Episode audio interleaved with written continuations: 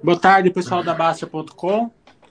Estamos aqui mais uma vez com a Orofino Saúde Animal, com o Marcelo, diretor de Relações com Investidores, é, financeiro também, né? Não é, Marcelo? É, sim, sim. É, a Orofino é uma empresa muito alinhada com o seu investidor pessoa física, ela gosta de dar cor, o Bruno está sempre comigo aqui trocando ideias, uma, da melhor maneira de é, aproximar a empresa dos seus investidores, pessoas físicas, né? Então é, é bonito de ver uma empresa assim quando ela tem, é, quando ela está alinhada assim com os minoritários. É, lembrando que a Baixa.com não faz indicações de compra e venda de ações e que também eventuais guides ou projeções ditas nessa live não quer dizer que sejam certeza que elas vão se concretizar, condições de mercado podem fazer com que elas não se concretizem. Então, é boa, boa tarde, já quase noite, Marcelo. Fique à vontade para suas palavras iniciais. João, Tiago, primeiro agradecer né, pelo convite de estar aqui novamente, falando com você, com os seus assinantes, para trazer um, né, um resultados da companhia, falar um pouco dos nossos projetos. É, a gente tem essa, essa postura, essa conduta de ser né, o mais transparente possível né, com os nossos acionistas. Então, agradecer aqui o convite e me colocar à disposição aí para a gente ter essa conversa e que a próxima uma hora aí seja bem, bem produtiva para todos nós. É, vocês são inseridos assim no Brasil que dá certo, né? No Brasil é, da, da pecuária, também dos animais de estimações, que hoje já quase são membros da família, já não são mais animais de estimação, né? É, então dá um overview aí da, da empresa e do setor aí dentro do ano 2022. Como que foi para vocês o ano 2022? Muito bom. João, nós tivemos um ano de crescimento relevante, né? Nós tivemos crescimento em todas as linhas de negócio. Fizemos o nosso Investor Day, né, o Urfino Day, uh, em março. E também o resultado é, de um trabalho de time, né, sobre a nova gestão do Kleber desde 2020. É, e o ponto interessante é que nós concluímos né, um ciclo de planejamento estratégico ao final de 19 e 20 e trabalhamos esses três anos na execução das ações que foram delineadas naquele momento. Né? E olhando o que foi delineado, como nós conseguimos crescer em todos esses pilares, avançar em todos eles, né? Em três anos, nos últimos três anos, é, de forma consolidada, né, a Urfino cresceu 68% em termos de receita. Quando você olha para a ação internacional,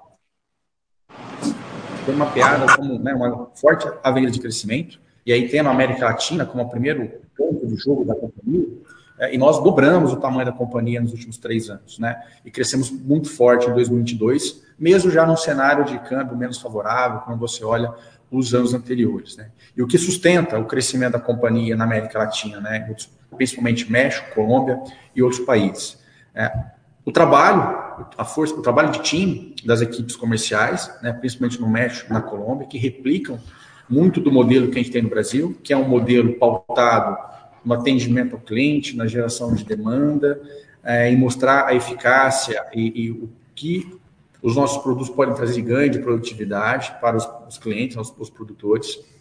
Então, nós crescemos, essa, avançamos no trabalho de geração de demanda, de atendimento comercial e em novos produtos. Então, a gente trabalhou forte, tem trabalhado fortemente para aumentar a nossa cobertura de portfólio México, Colômbia e demais países. Lembrando que nesses países a gente consegue acelerar aí o processo de registro de produto, já que esses países aceitam né, o, regula o pacote regulatório brasileiro.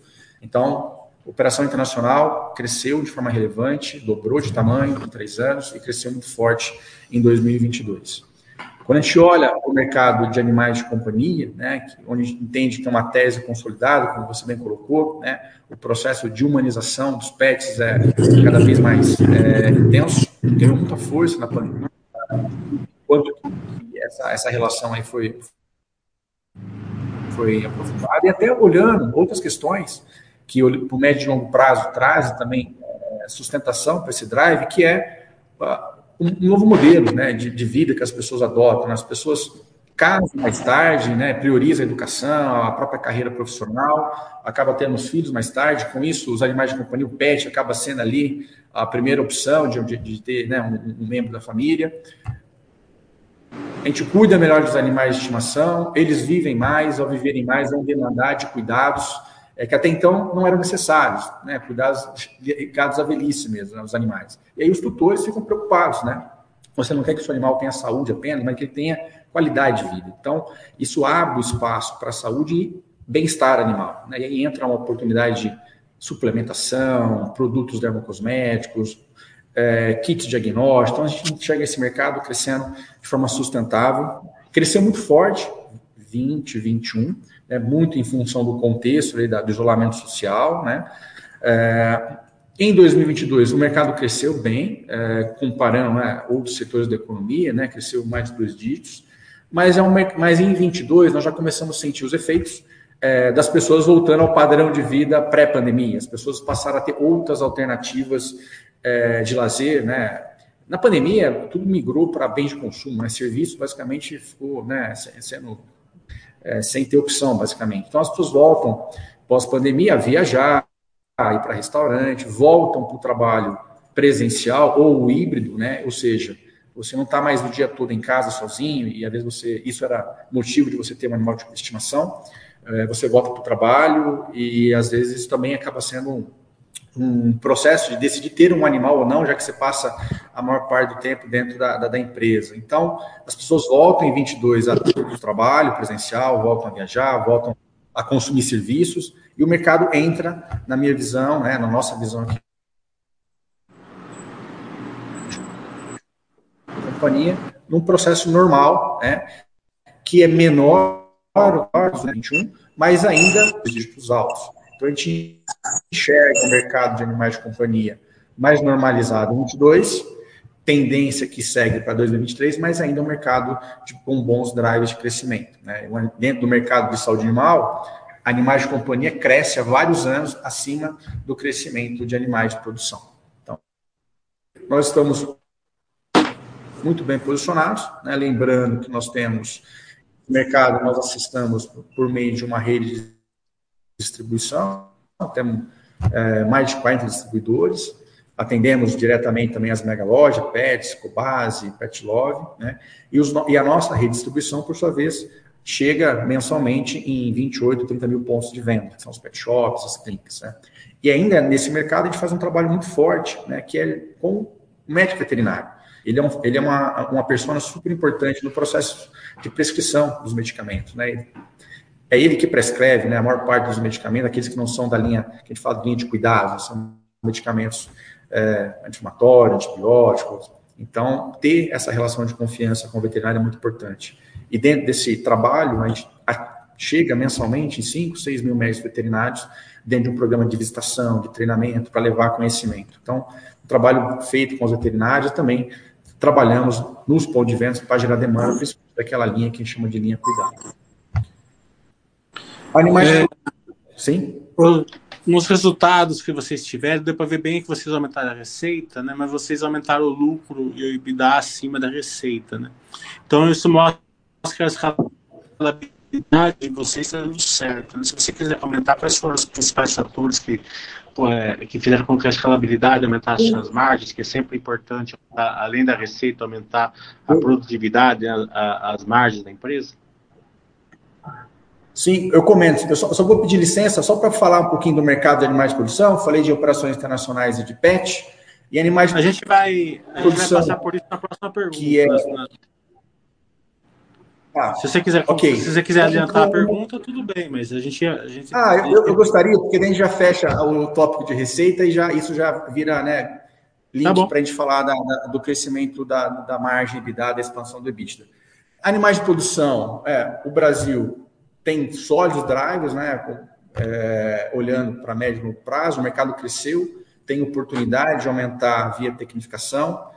Nós estamos inseridos né, no elo de, na, na cadeia de produção de proteína e somos o elo da sanidade, um elo super importante para efeito de, de, de, de, de, produtividade, mas que representa um custo baixo para o produtor, né, 3 a 4%. E a gente viu né, o mercado crescer nas linhas de reprodução, né, em, várias, em vários níveis de tratamento. 23, 22, o mercado também continuou crescendo, é, puxado pelas exportações, principalmente para a China. Então, a gente conseguiu entregar um crescimento relevante também no mercado de animais de produção. E nesse mercado especificamente, talvez para quem está nos ouvindo pela primeira vez, quando a gente fala de animais de produção, é, traduzindo, falando de gado de corte, leite, aves, suínos, né? E, e tem coisas interessantes, porque o acesso que você faz no mercado de animais de companhia é diferente de animais de produção, porque aqui, nesse mercado, especificamente, o mais importante é a produtividade, a eficácia e eficiência dos produtos. A gente precisa levar produtos eficazes, que tragam produtividade e também conhecimento. Né? A sanidade, ela também inclui o manejo, que é o uso adequado do medicamento.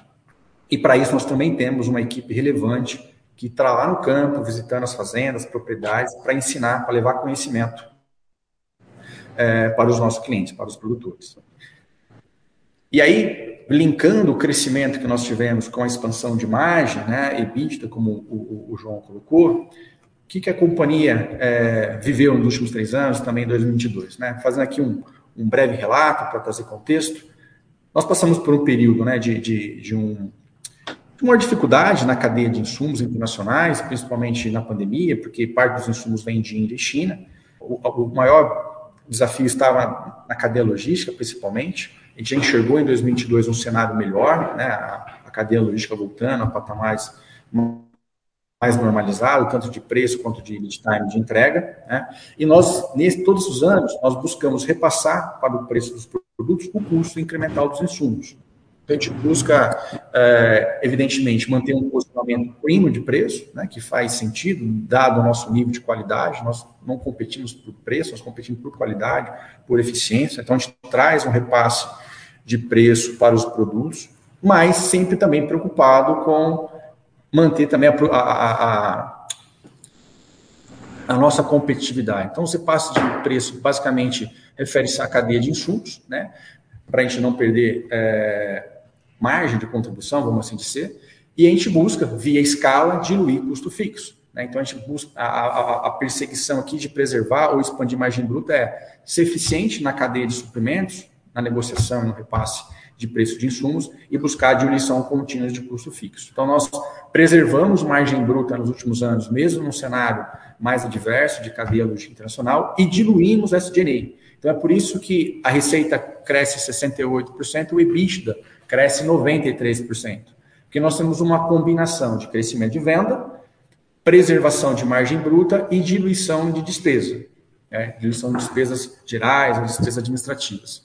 E essa diluição, ela foi importante porque permitiu ganhar margem de dar mesmo aumentando o investimento em P&D. Então, em 2022, nós tivemos um investimento em P&D na casa de 8%, quase um ponto percentual acima do que foi 2021 e mesmo assim expandimos margem de EBITDA, porque nós estamos buscando, né, de forma continuada, eficiência na operação. Isso se reflete na diluição do SG&A. Então, nós somos uma empresa que tem né, uma gestão integrada, consolidada, é, ágil. Então, a gente busca ali é, alternativas de, de se está um pouco mais difícil na receita, a gente busca na despesa para que a gente possa crescer bítida mais do que, do que faturamento e com isso expandir margem.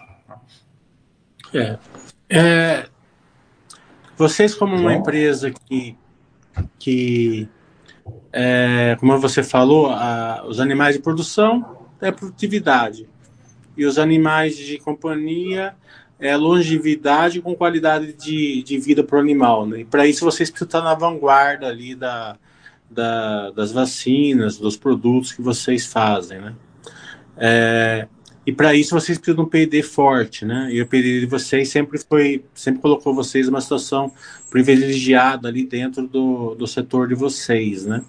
Então, se os principais é, é, movimentos que vocês estão fazendo em P&D, se vocês vão aumentar o valor, né? É, e, e, quanto que isso pode representar ali numa melhora da receita, da, da, da, da operacional da empresa? Ok? É, bom, você está muito, muito bem colocado o que você trouxe, João, é isso mesmo, a produtividade, mais produção, saúde e longevidade em pets, e a gente precisa se manter na vanguarda do conhecimento, uma indústria farmacêutica tem que levar produtos, produtos de conhecimento. Então, hoje, no, nosso, o nosso histórico de investimento, ele ficava ali 6, 7%, um ano ou outro pode ser um pouco mais do que isso, a depender do nível é, de, de, avanço de alguns projetos, né? Chega numa etapa do projeto que, que você vai lá para a fábrica fazer lote piloto, aí os custos são maiores. Então, esse ano nós avançamos bastante em alguns projetos, chegamos até a fase piloto, que é muito bom, porque a fase seguinte, a fase regulatória, isso nos deixa mais próximo do lançamento. A gente não traz né, guidance de, de, de lançamento de produtos, mas a gente traz sempre que há uma agenda para de investimento em P&D com foco em quê? Ter uma empresa com uma cobertura de mercado relevante em todos os segmentos. Então, quando você olha quais são os principais segmentos, reprodução, antiparasitário, a parte de cuidados, vacinas, é, vou pegar como exemplo vacina, que é um projeto relevante, eu já trouxe esse comentário em alguns momentos. Né? Lançamos lá, em 2019, a primeira vacina recombinante, é, feita no Brasil por uma empresa brasileira, que é uma vacina para doenças respiratórias, que é a circovírus. Lançamos o ano passado uma outra vacina também recombinante, a vacina de micoplasma, que é uma vacina para pneumonia também em suínos. Estamos trabalhando para ter uma terceira vacina, que é a combinação das duas, e tem mercados para, os três é, segmentos, você consegue se posicionar. Estamos trabalhando para ter um portfólio é, relevante de vacinas para animais de companhia, principalmente as vacinas mais comuns desse mercado, né? e também para vacinas de bovinos, é, principalmente aquelas mais relevantes, que são ligadas aí a doenças respiratórias. Então, é um projeto de médio prazo, tem uma alta complexidade, mas a gente vai ganhando né, conhecimento e à medida que a gente evolui, porque é como se fosse quase um conceito de uma plataforma, né? É, você vai ganhando experiência na plataforma que você trabalha, você lança o primeiro produto mais demorado, o segundo tem desafio, é, e à medida que a empresa vai tendo sucesso em desenvolver essa plataforma, ela vai ganhando um pouco mais de velocidade. Então, a gente, a gente sabe que tem um desafio da tecnologia, do prazo, por outro lado, é futuro. Quando a gente fala que o futuro é a produtividade, a produtividade inclui, inclusive, meio, é, alternativas, soluções que tragam menos período de carência, menos resíduo na carne, e vacina é prevenção versus tratamento. Então, já que estamos falando aqui com uma casa de visão de longo prazo, né, fundamentalista, né, olhando pelo, a gente está no caminho certo de investir em prevenção versus tratamento, sabendo que há grandes desafios. Né. Quando a gente olha para animais de companhia, né, também tem a parcela de, de vacinas que eu comentei, é, nós também temos uma linha de cuidados, né, e, e o cuidado de animais de companhia está muito ligado a setores adjacentes que a gente comenta, né, suplementos eu até devo ter comentado em alguma outra conversa que a gente estava olhando bastante para alguns mercados adjacentes de animais de companhia, principalmente suplementos, diagnóstico e até com viés de aquisição. Né? Para a gente fazer sentido, em alguns casos, adquirir é, empresas que, que, posicionadas nesse segmento, porque sinergia, é, sinergia de portfólio, sinergia de canal. É, não fizemos né, aquisição nesse, né, nesses segmentos conforme tinha até buscado ativamente. E, e aí, né, Mira, é interessante porque você vê uh, o custo de capital subindo, mas não houve ainda uma correção no preço dos ativos, né? Os ativos continuam basicamente no mesmo preço aí pré-pandemia e, e, um crescimento muito grande, né?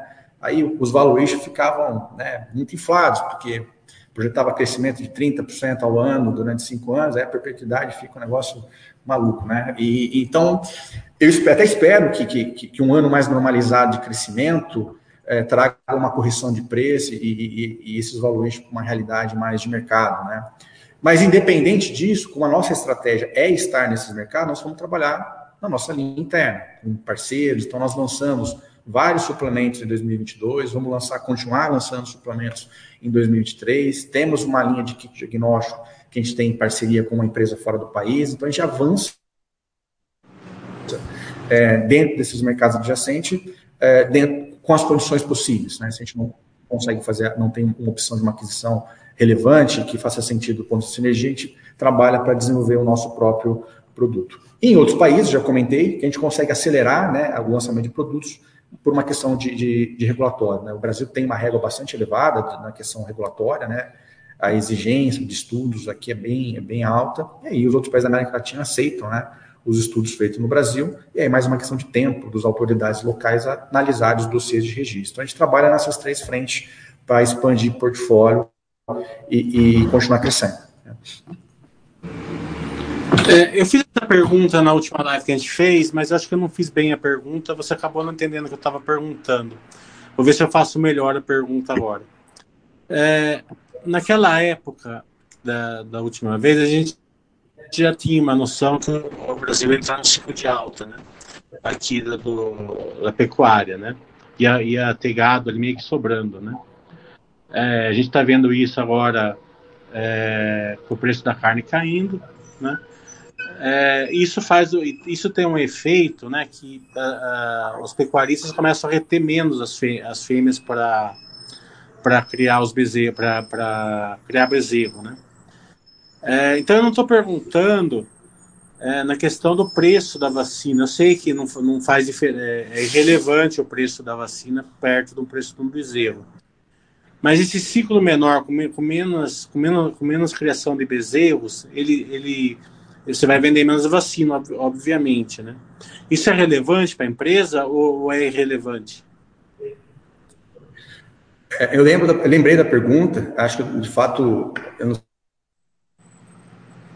sei, eu não tenho conseguido explicar de forma eu acho adequada, que eu vou tentar novamente foi aqui. Você. Ficou clara a questão do a questão do ciclo da pecuária, de fato, a gente viveu um ciclo de baixo, né? De fato, tem menos fêmea, tem menos bezerro, né? A gente enxerga esse ciclo, a gente viu o mercado de reprodução bombar é, em 2020, 2021, ficar mais linearizar um pouco ali em 2022, ele até decresceu o mercado de ETF quando a gente olha o crescimento dos últimos dois anos, né? Pode parecer, no primeiro momento, que o pecuarista está investindo menos em tecnologia. O, o, ponto é que mesmo que haja, aí a nossa visão, tá? Ah, uma menor retenção, maior retenção de, menor retenção de fêmeas, um menor volume de bezerros. Eu acho que esse movimento de ciclo ele não é suficiente para influenciar o tamanho do mercado. Porque outros medicamentos continuarão sendo é, vendidos. Antiparasitários, talvez você tenha um impacto maior numa linha de reprodução, é, uma vez que você tem, né, vou, eu vou ter menos fêmeas, vou ter, vou ter menos é, protocolos de ETF para fazer, porque eu tenho menos prenhez, vou fazer menos prenhez nesse, nesse ano aqui, vou diminuir a linha de reprodução. Eu não vejo essa, essa, essa isso, isso, acontece, de fato aconteceu em 2022, quando a gente compara com 20, 2020, mas eu não vejo um movimento relevante a ponto de impactar o mercado é, ao longo de um ano. Isso pode trazer um efeito num trimestre, dois, principalmente num cenário de maior incerteza, como que nós vivemos, que eu acho que esse, para mim, é o que tem mais mesmo que traga algum impacto numa linha, e acho que no caso nem seria as vacinas, seria muito mais a linha de reprodução, é, eu não vejo ele como um momento suficiente para derrubar o crescimento do mercado. Dado, voltando aqui à tese original, da pouca relevância, não da vacina, mas do da sanidade dentro da matriz de custo do pecuarista. E de forma geral, em termos de rebanho, o rebanho brasileiro cresce, mesmo independente do ciclo organicamente 2% ao ano. Então, assim, esse é o crescimento orgânico do rebanho, né? mesmo que haja alguns ciclos é, de baixa. E eu acho que esse ciclo pode ser mais curto, talvez a partir de 25, 26, ele, ele retome o crescimento. É, a gente já fez o follow-up dos animais de produção, é, também dos animais de companhia. Mas, não, deixa, parte... deixa eu certificar se, se eu respondi. Respondeu, perfeitamente. Só me certificar se eu respondi. Perfeito. Vamos entrar na parte de, de internacional de vocês. É, vocês tiveram um ano muito bom, né? Vocês cresceram, como você comentou, mas os resultados foram prejudicados, assim, é, se, a gente, se a gente olhar os núcleos, né, da, da Colômbia ali, da, e, da, e do México, eles foram prejudicados pelo câmbio, né? Só que o número absoluto foi salvo por uma venda de vacinas Sim. que vocês deram para a Indonésia, se não me engano. Se não foi a Indonésia, foi por, foi por ali perto. É, a pergunta é a seguinte: o câmbio continua caindo, né? É, continua interferindo? É, é, vai, vai ser. Vocês vão conseguir. Vocês estão fazendo algum tipo de hedge, vendendo o dólar, travando o dólar? Como vocês estão fazendo para para ficar nesse, nessa época assim, de um câmbio com um real mais valorizado? Uma boa pergunta, porque assim, a, a, perda de margem que a gente observa ali né, em 2022 tem muita correlação ali com a própria desvalorização do câmbio. E além da, do Colômbia, né, a Colômbia teve uma mudança de, de, de, de, de governo e trouxe uma desvalorização grande da moeda local. É, e, e, e, e, quando a gente olha o médio prazo, né, João, você conhece isso melhor que a gente, você sempre tem uma correlação. Né, sobre, real se valoriza ou se valoriza para dólar, geralmente as moedas todas da América Latina seguem a mesma tendência, né? mas o que aconteceu na Colômbia foi muito abrupto. Né? As moedas, a moeda desvalorizou muito abruptamente, desproporcional à própria desvalorização do real frente ao dólar. Isso também traz uma perda de moeda local. Então, teve esse, esse efeito combinado. Bom, o que, que é importante? E da, e da venda de aftosa, você colocou bem, foi uma venda spot para a Indonésia, foi foi um, um, um, atendimento até de um pedido do próprio do mapa para o Urufino, o país estava com um surto de aftosa, nós direcionamos a produção que seria para o mercado interno para atender aí o, o país, é, o país em questão. Então, foi uma venda spot. Mas o que eu queria ressaltar, a nossa estratégia de expansão internacional, ela não, ela não é uma estratégia oportunística em relação à taxa de câmbio né, ela é uma estratégia de expansão, porque a gente está posicionado nesses mercados, né, e, e, ela tem que se viabilizar, mesmo que a margem caiu um pouquinho, ainda é uma margem boa, até maior do que a margem de mais produção olhando para o mercado nacional. Então, esse é um ponto. Outro ponto importante, em que você falou em relação a travar, é que eu tenho do outro lado as importações. Né, nós compramos insumos da Índia e da China. Então, no fim do dia, a minha exportação, além da, da estratégia, ela funcionou como um hedge natural. É, eu tive na conversão da venda perdi um pouco, mas também ganhei aqui na conversão da compra. Então isso no médio prazo se equaliza. Eu posso ter sazonalidades. É, vou dar um exemplo. Final de 2019, na, antes da pandemia, nós fizemos uma compra um dólar mais baixo e realizei no primeiro trimestre de 20, segundo trimestre um dólar mais alto. Isso traz algumas, alguns efeitos sazonais, mas na média, né, olhando isso, isso como estratégia, isso se equaliza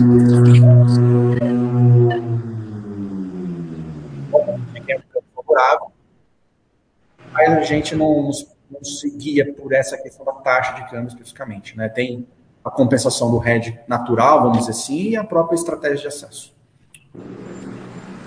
É, nessa linha, que a parte internacional está ficando relevante já, né? É, quando vocês fazem a venda, né, vocês, é, é acho que é exportação, né? É, então vocês podem travar o câmbio, né? Vocês podem vender o dólar no futuro, né? É, na, é, na, na BVMF, né? E trava o câmbio. Isso vai trazer uma marcação ao mercado no balanço de vocês, né? Então vai transitar ali na marcação ao mercado e vai impactar ali, vai, e vai causar uma distorção ali no balanço de vocês, né? Isso acontece, vocês fazem red account para ter essa distorção, é relevante isso, a gente precisa ajustar o lucro, não precisa fazer nada, não é tão relevante esse se vocês fazem esse red, né? Não. Não, é, assim, é, é, é, irrelevante, porque assim, a gente compra em dólar porque é até mais barato. Travar sai mais. Né? Então, falando que em 2022 estava mais caro travar o câmbio é, do que fazer a, a, a, aquisição em dólar e deixar flutuar ativo passivo, vamos dizer assim. E hoje o meu nível de exportação versus importação ele é equilibrado, é, tem um equilíbrio a nossa, a nossa exposição, a, parcela da exposição cambial da empresa, nós temos uma política de exposição cambial é muito. A nossa política é de exposição máxima de 3 milhões de dólares. Ou seja, é, é essa a nossa. A gente trava o que passa disso, para cima ou para baixo. Então, ou seja, para você ver, eu estou trazendo até uma informação para ver que é algo bem é, política da companhia. Uma exposição máxima de 3 milhões, ativa ou passiva. O que passa isso a gente trava, o que não passa a gente deixa flutuar, e geralmente isso, isso se compensa. Legal, porque é, tem companhia que a gente precisa ajustar, né? Então na, na ouro fino a gente não ajusta. É, vocês entraram agora nas células troncos, né? Com, é, com a MA que vocês fizeram, acho que foi um grande, o, o primeiro, uma, espero que seja de uma série de MA que vocês fizeram, que vocês, vocês comparam a Regenera, né? Então, se puder dar uma cor aí de como está sendo a integração, se caso vocês não, ainda não atingiram, sinergias ganhas aí que vocês vão capturar ou já capturaram, e qual é a relevância disso dentro do balanço? Vou começar pela, a relevância ainda é pequena, tá, João, sendo bem transparente aqui, e explico por quê. Né? olhando dentro da nossa estratégia, né, que a gente comentou, né, saúde, bem-estar, a, a, estratégia de aquisição da Regenera, né, uma startup de biotecnologia, está totalmente conectada com a, o conceito de bem-estar. Né? Só lembrando aqui para quem nos ouve, talvez pela primeira vez, por que bem-estar? Porque a gente entra no mercado com uma alternativa, né, uma solução. É uma ostra, uma doença degenerativa no animal de grande porte, que muitas vezes a única solução é a cirurgia. É, e quando você compara custo e, e, e, e até uma dificuldade, né? É muito mais difícil fazer um, uma cirurgia no animal, é, tem um pós-operatório. Então a gente entra com uma alternativa que. Mas é um mercado que está sendo desenvolvido. Nós estamos trabalhando. É, para dizer, Sinergia nem tinha tanto, porque na verdade nós compramos uma startup, não tinha estrutura fixa ser diluída, relevante. Na verdade, sim, o desafio aqui é construir mercado. E aí o nosso time tem trabalhado congressos, clínicas, especialistas, até aqui, se tiver, né, especialistas, ortopedistas, veterinários, né, de animais de, de, de companhia, assim, procure entender, buscar é, entrar em contato, porque assim, a gente tem um excelente produto, né, para é, olhando o conceito de bem-estar, né, doenças de, da osteoartrose, que é o Nelsten, produto está no mercado. É, então, o desafio é rampar, é rampar essa tecnologia. Mas estamos também muito confortáveis que a estratégia está correta. E além de que, acredito que estamos trabalhando para transformar isso numa plataforma que no futuro possa trazer outras é, soluções. E, e esse é o ponto, e aí como você trouxe a visão de longo prazo, né, a Urfino nasceu é, diferente ou inovadora no modelo comercial lá 35 anos atrás, né? Se destacou na formulação é, de produtos farmaquímicos, ganhou muita experiência em processos de, de controle de qualidade biológica com aftosa, fez, está fazendo vacina recombinante e agora entrando né, em, em mercados de vanguarda como o célula-tronco. Então, a, gente, é, a nossa visão é ser uma empresa de vanguarda, uma empresa que vai estar entregando a solução que o mercado precisa. E olhando para o futuro, que acho que esse é o grande, é, acho é o grande ponto da nossa tese, nossa, é uma tese de crescimento. Num país, né, o Brasil, que tem uma missão importante, né, de, de ser, e já é né, um player de destaque no mercado internacional, é, tem vantagens competitivas que outros países não têm para atender essa demanda adicional de proteína e de alimentos de forma geral, né? E nós estamos bem posicionados num elo que é muito produtivo. Você falou, né? Somos estamos dentro de uma cadeia, o agronegócio é eficiente, o agronegócio é produtivo, a pecuária tem espaço para se tecnificar, mas também vem evoluindo o nível de produtividade. Então, assim, e nós fazemos parte disso com muito orgulho. E animais de companhia, o processo de humanização ele é irreversível, ele só vai se acentuar, porque a população, de forma geral, está envelhecendo, ou você tem, você tem casais jovens que optam por ter um animal de companhia e não ter filho, como também a população mais idosa, é, que também tem animais de companhia porque ficam sozinhos, né, mais ao fim da vida. Né? E eu falo isso porque, assim, eu tenho, né, me considero jovem, tenho uma filha pequena e tenho um cachorro, né, uma, uma, uma, uma, Golden, né, que é a Summer, que, tá, que, fica em casa, e meus pais, minha mãe, já pessoa mais de idade, também tem um animal de companhia. Então, assim, é, essa é a tendência natural, né, tanto casais jovens como as pessoas mais idosas, praticamente todas elas têm, né, ali um animal de companhia e vai cuidar da melhor forma possível. Então, a, a nossos olhos drives são muito sólidos, né? E ainda temos espaço para avançar é, fora do Brasil de forma ainda mais relevante, né? E, e, falando, né, nesse contexto de avançar fora do Brasil, é, também trazer um pouco, eu não sei se estava na sua pergunta ou não, mas até da nova movimentação acionária, né, que sai BNS Par e Opportunity, né, dos sócios financeiros que cumpriram uma missão importante na companhia, e entrou um sócio estratégico, que é a Mitsui, é, dispensa né, apresentação, um dos maiores conglomerados de investimento né, japoneses, investimento em vários segmentos, é, com um, um, ecossistema aí de empresas de tecnologia né, fantástico. E o que isso representa para nós? Não muda a governança, a empresa continua nos mesmos patamares, pelo contrário, estamos falando de um sócio elevado nível de, de, de governança, de visão de longo prazo. E, isso, e dentro do nosso pilar de expansão internacional, isso abre uma oportunidade de explorar outros mercados, né, que nós já tínhamos até olhado no passado, mas era mais difícil de fazermos sozinho. Então, a Ásia passa agora a ser uma opção, seja na levar produto, trazer produto, parcerias. Claro que tudo numa fase ainda muito inicial, de, explora, de exploração de sinergias, é, mas é uma oportunidade. Né? Inclusive, último mês, tinha uma comissão do Brasil junto com a Mitsui, estava o nosso CEO, diretor de inovação, diretor de P&D, visitando Japão, Coreia do Sul, fazendo contato já com várias empresas é, para entender quais são as possíveis sinergias. Então, a gente olha ainda uma, essa a questão da, da expansão internacional com um upgrade aí, um, um side aí dessa parceria com, com a Mitsui, ainda numa fase inicial. Então, bastante confortáveis. Temos, por outro lado, e acho que cabe importante que dizer, trouxe isso na minha fala no nosso Investor Day, um 2023 bastante complexo, e assimétrico, vamos dizer assim. Não que nós estejamos 22, que foi bastante difícil, mas o ano, começo do ano, principalmente, se mostra mais complexo por uma série de variáveis. Né? Não, que o mercado esperasse uma taxa de juros menor em 23, acho que não é esse o ponto. Né? Todo mundo, todo mundo incrível, entrou em 23 sabendo que a questão de conjuntura de, não ia ser fácil, a taxa de juros continuaria alta. Mas algumas coisas acentuaram, acho que essa. A, acentuaram um pouco o, a questão da, da, dúvida, da simetria, né?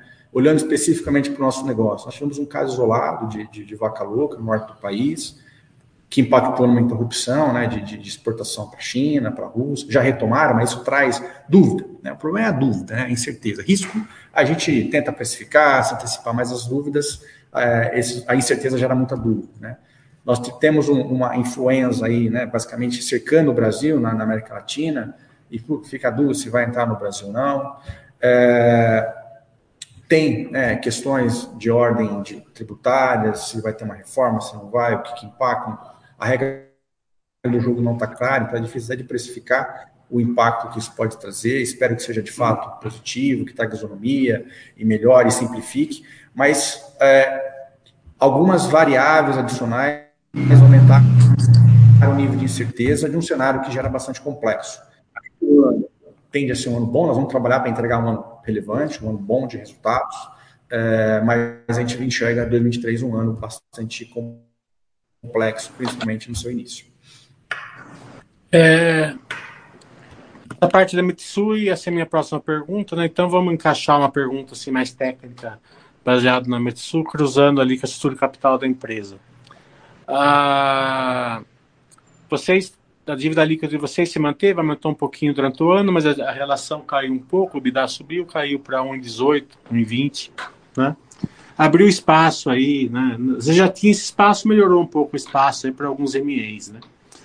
Acredito que se vocês fizerem MEs assim maiores, vocês vão fazer junto com a Mitsu, né? Como você falou ali, é, abriu a Ásia para vocês aí, essa parceria, né? Então, essa leitura minha está correta, vocês podem par partir para para é, MEs ali junto com a Mitsu, buscando a China, a Indonésia, que a Indonésia é, é, um país muito relevante, tem a população do tamanho dos Estados Unidos, né? É, eu lembro que quando a Minerva conseguiu é, abrir a Indonésia, eles comemoraram muito, né? Então, é, e, e todo o Sudeste Asiático ali, acho que está aberto as portas para você. E eu sei que é, são coisas, são informações delicadas ali, mas se você puder abrir para a gente. Eu posso, o que eu posso trazer, né, João? É, é, é, é, foi um casamento, é muito recente esse casamento. Pensa que a gente está aqui é, na lua de mel, porque assim, está exatamente nessa etapa de aterrizar o novo sócio. Né? A operação está muito recente, inclusive eles têm é, um, um, diretor, um preposto, né, que é um secondímetro que trata a estrutura, que está no Brasil, começou com a gente na semana passada, é, vai ser um diretor, né, dentro da estrutura, se reportando para o Kleber, nosso CEO, é uma pessoa experiente na, na, na, e já no nível sênior na estrutura da Mitsui. Estamos no momento de entender onde estão e quais são as sinergias possíveis. E uma vez que você, primeiro, mapeia né, essas sinergias, as oportunidades, o segundo momento é avaliar a melhor forma de capturá-las. Se vai ser por meio de uma distribuição, de uma aquisição, nós não estamos ainda nessa etapa. Nós estamos numa etapa anterior de uma mapeamento, de entendimento, de trabalho conjunto para entender o que pode ser feito de diferente. Quanto à alavancagem, é, nós sim desalavancamos a companhia, fizemos, geramos, convertemos quase 80% de, de EBITDA, né, geração de caixa operacional em EBITDA, mesmo em um ano que nós avançamos ainda, mantivemos um nível de estoque um pouco mais elevado, né, porque a gente fez um investimento para evitar risco de ruptura. É, então, desalavancamos a companhia. Temos uma situação de estrutura de capital muito confortável, praticamente 80% da dívida no longo prazo, é, quase 40% acima de 5 anos, e um custo de capital que é CDI menos 3,4 pontos percentuais para arredondar a conta. Então, assim, temos uma estrutura de capital muito confortável e adequada ao nosso perfil de investimento, que é uma empresa de inovação, é, que poderia, né, ser inclusive, né, vou abrir espaço aqui, entendi, a gente poder tomar um crédito para fazer. Custo capital mais alto, mas aí entra o ponto que eu falei anteriormente, o, ativo ainda não teve uma correção de preço, então teria que fazer sentido, mas a gente está olhando isso o tempo todo. E preparados para as oportunidades, isso é o mais importante. Buscando oportunidade e preparados né, para quando elas surgirem e fizerem sentido, principalmente. É, nessa, né, sua dívida, né, ela é meio ímpar, né? É do setor ou vocês conseguiram alguma coisa é, é, assim ímpar ali com, com acho que o BNDES, né? Vocês, têm, vocês estão captando a 10%, né? Como você falou, abaixo do CDI. É... Se, você colocar, se você colocar isso em perspectiva, né? Que, que o resultado financeiro é em cima do imposto de renda dentro do DRE, isso daí cai para 7%, né? É, a, a alíquota efetiva de vocês. É, quando a gente fala no nosso custo de dívida, é, quando a gente fala de custo de dívida, inclusive, nesse valor divulgado, que foi 10,3 a média 22, nós estamos colocando, inclusive, custos de estruturação de garantia, de, é o all-in tá? da, da, da, do, do, custo total. Tá? Pode entender como sendo, inclusive, os custos de estruturação de garantia estão contidos ali dentro. É, a nossa custo de capital, ela não é um, algo específico do Fino, que a gente conseguiu e outras empresas não possam buscar também. É, ela reflete duas coisas. Né? Primeiro, uma empresa que tem sempre teve uma gestão financeira é, customizada, vamos dizer assim, né? Eu acho que qualquer livro de finanças, se ser traduzido para o Brasil, tem que customizar um pouquinho para o contexto atual, né? Pensa que há um, pouco mais de dois anos a taxa de juros estava 2%, é, então muitas empresas apostaram numa, crescimento, tomando o CDI mais 3, que era 5, 6% naquela época, e agora estão aí perto de 18% de custo de capital ao ano, então eu acho que isso é um pouco da, da nossa mentalidade, né? A área financeira tem que olhar cinco anos para frente, é, para que o crescimento da companhia seja seguro. É, esse é o ponto, permear um, pavimentar um caminho seguro de crescimento. Segundo ponto, buscar crescer preservando os fundamentos do capital de giro. Se você, né, crescemos, o que é comum no crescimento? As empresas aumentarem o endividamento. Nós crescemos reduzindo dívida líquida, ou seja, preservando ali prazo médio de faturamento, fornecedor, estoque. Então, o capital de giro, às vezes fica fora de moda de falar de gestão de capital de giro, mas é, é, o dia a dia. Esse acho que é o, é o, é o, é o termômetro da gestão, cuidar do capital de giro, para que você possa financiar o crescimento orgânico. Então, hoje nós temos uma geração de caixa operacional capaz de financiar o crescimento orgânico. E aí você tem espaço para estruturações mais relevantes para financiar o crescimento é, de forma inorgânica ou daquilo que é o nosso core, que é P&D. Então, como a gente tem uma capacidade de gerar caixa muito boa, nossa, nós conseguimos boas negociações com os bancos, nossa banca habilidade é, muito boa, de banco comercial. E quando a gente olha investimento no longo prazo, eu preciso ter é, é, em financiamento condições de prazo adequadas ao nosso perfil de investimento que é P&D. E condições adequadas é prazo e custo. Então, hoje nós buscamos, sim, buscamos BNDES para fazer CAPEX é, na fábrica, quando necessário, e principalmente a FINEP, né, que é uma financiadora de estudos e projetos, que financia inovação, que hoje é basicamente 60% do nosso endividamento. É, então, é um pouco do perfil. Hoje eu gero caixa operacional para financiar o crescimento orgânico, capital de giro, e busco fontes adequadas para o meu core de investimento, que é a P&D. Hoje, FINEP e BNDES são as linhas mais adequadas para isso. Você já deu uma cor ali do mercado endereçado para 2023, então vou fazer uma pergunta bem objetiva para você, tá? Boletim Focus, PIB perto de 1% de crescimento. O que, que vocês esperam do setor em que vocês estão inseridos? Cortou um pouquinho, João. Você pode só voltar um segundinho na sua, na sua fala? Boletim Focus, crescimento esperado no ano 1%, ao redor de 1%. No setor que vocês atuam, o que vocês esperam para esse ano de crescimento? Um crescimento de dois dígitos, na minha opinião. É... Tem componente de volume, tem componente de inflação, se a gente olhar, o que eu, eu comentei algum, algumas variáveis que impactam o início do ano, como louca, interrupção de, de, de exportação, influência. Vai ser agora a China reabrindo o mercado, Rússia voltando a comprar é, do, do, do, do, Brasil. É, inflação, por outro lado, caindo, isso é mais renda disponível, as pessoas podem. Lembra, o Brasil, dentro dessa tese de animais de companhia, tem muito espaço para aumentar o custo per capita por animal, como você compara principalmente com outros países. Então, é um mercado sensível à questão macro. A gente melhora a questão da, da disponibilidade de renda, é, da, a, a, queda da inflação traz é, melhores perspectivas também para o mercado de animais de companhia.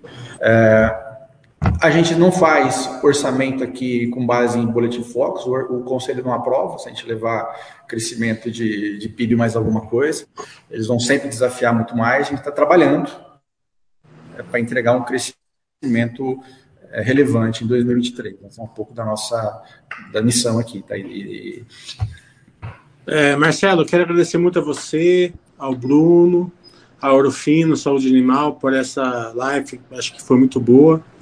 É, e também pela, pelo estreitamento e relações que vocês têm, não só com a Basta, mas principalmente com seus acionistas, pessoas físicas. Né? Então, vocês estão de parabéns. As suas palavras finais.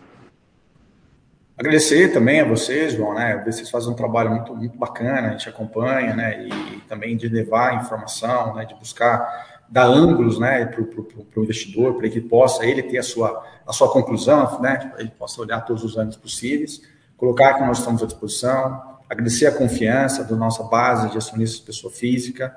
É, estamos trabalhando aqui para entregar o melhor resultado. É um ano complexo, adverso, mas nós temos condições a Ouro Fino é, é, é, um ativo que combina qualidades únicas. Né? Nós somos, acho que, acho que a única empresa de saúde animal no Brasil que combina de forma diferente. Nós temos marca, né? nós somos uma marca reconhecida de 35 anos, nós temos um acesso diferenciado, nós somos a única empresa de animais de produção que chega a 5 mil clientes todos os meses, nós temos um, melhor parque industrial da América Latina, sem dúvida nenhuma. Uma ampla experiência, expertise em um ambiente regulatório, P&D local, como você bem colocou, né, e condições de continuar investindo, né, e um time, né, muito muito bom, né, o Kleber tem buscado, trabalhado para construir um trabalho de time, né, e sermos uma empresa orientada por propósito. Nós temos o propósito de reimaginar saúde mal e três valores, né, que guia esse esse propósito, que é jogar para ganhar. Acho que esse é o nosso DNA que vem lá dos fundadores, né, de ser uma empresa brasileira, que configura entre as maiores empresas do setor hoje, é cuidar de pessoas, porque tudo são feito por pessoas motivadas, engajadas em conhecimento, e conectar com o mundo, está muito ligado com o nosso propósito, de reimaginar a saúde mal, e aí é acessar tecnologia, parcerias, é, adotar continuamente novas formas de fazer, coisas diferentes, de levar aí produtividade, conhecimento, confiança é, para o mercado. Então, estamos trabalhando para isso, né? Fico feliz aí do reconhecimento pelo trabalho de RI. É, não está aparecendo mais Bruno, Alain, Luiz, que é do time da aqui do meu lado, aqui dando uma assessoria. Eu vou até virar a câmera aqui para vocês, os, os, verem aqui, dar um tchauzinho aí, pessoal. E, gente, esse é um pouco do nosso jeito aqui de fazer as coisas. É, e agradeço e continuo à disposição. Tiago?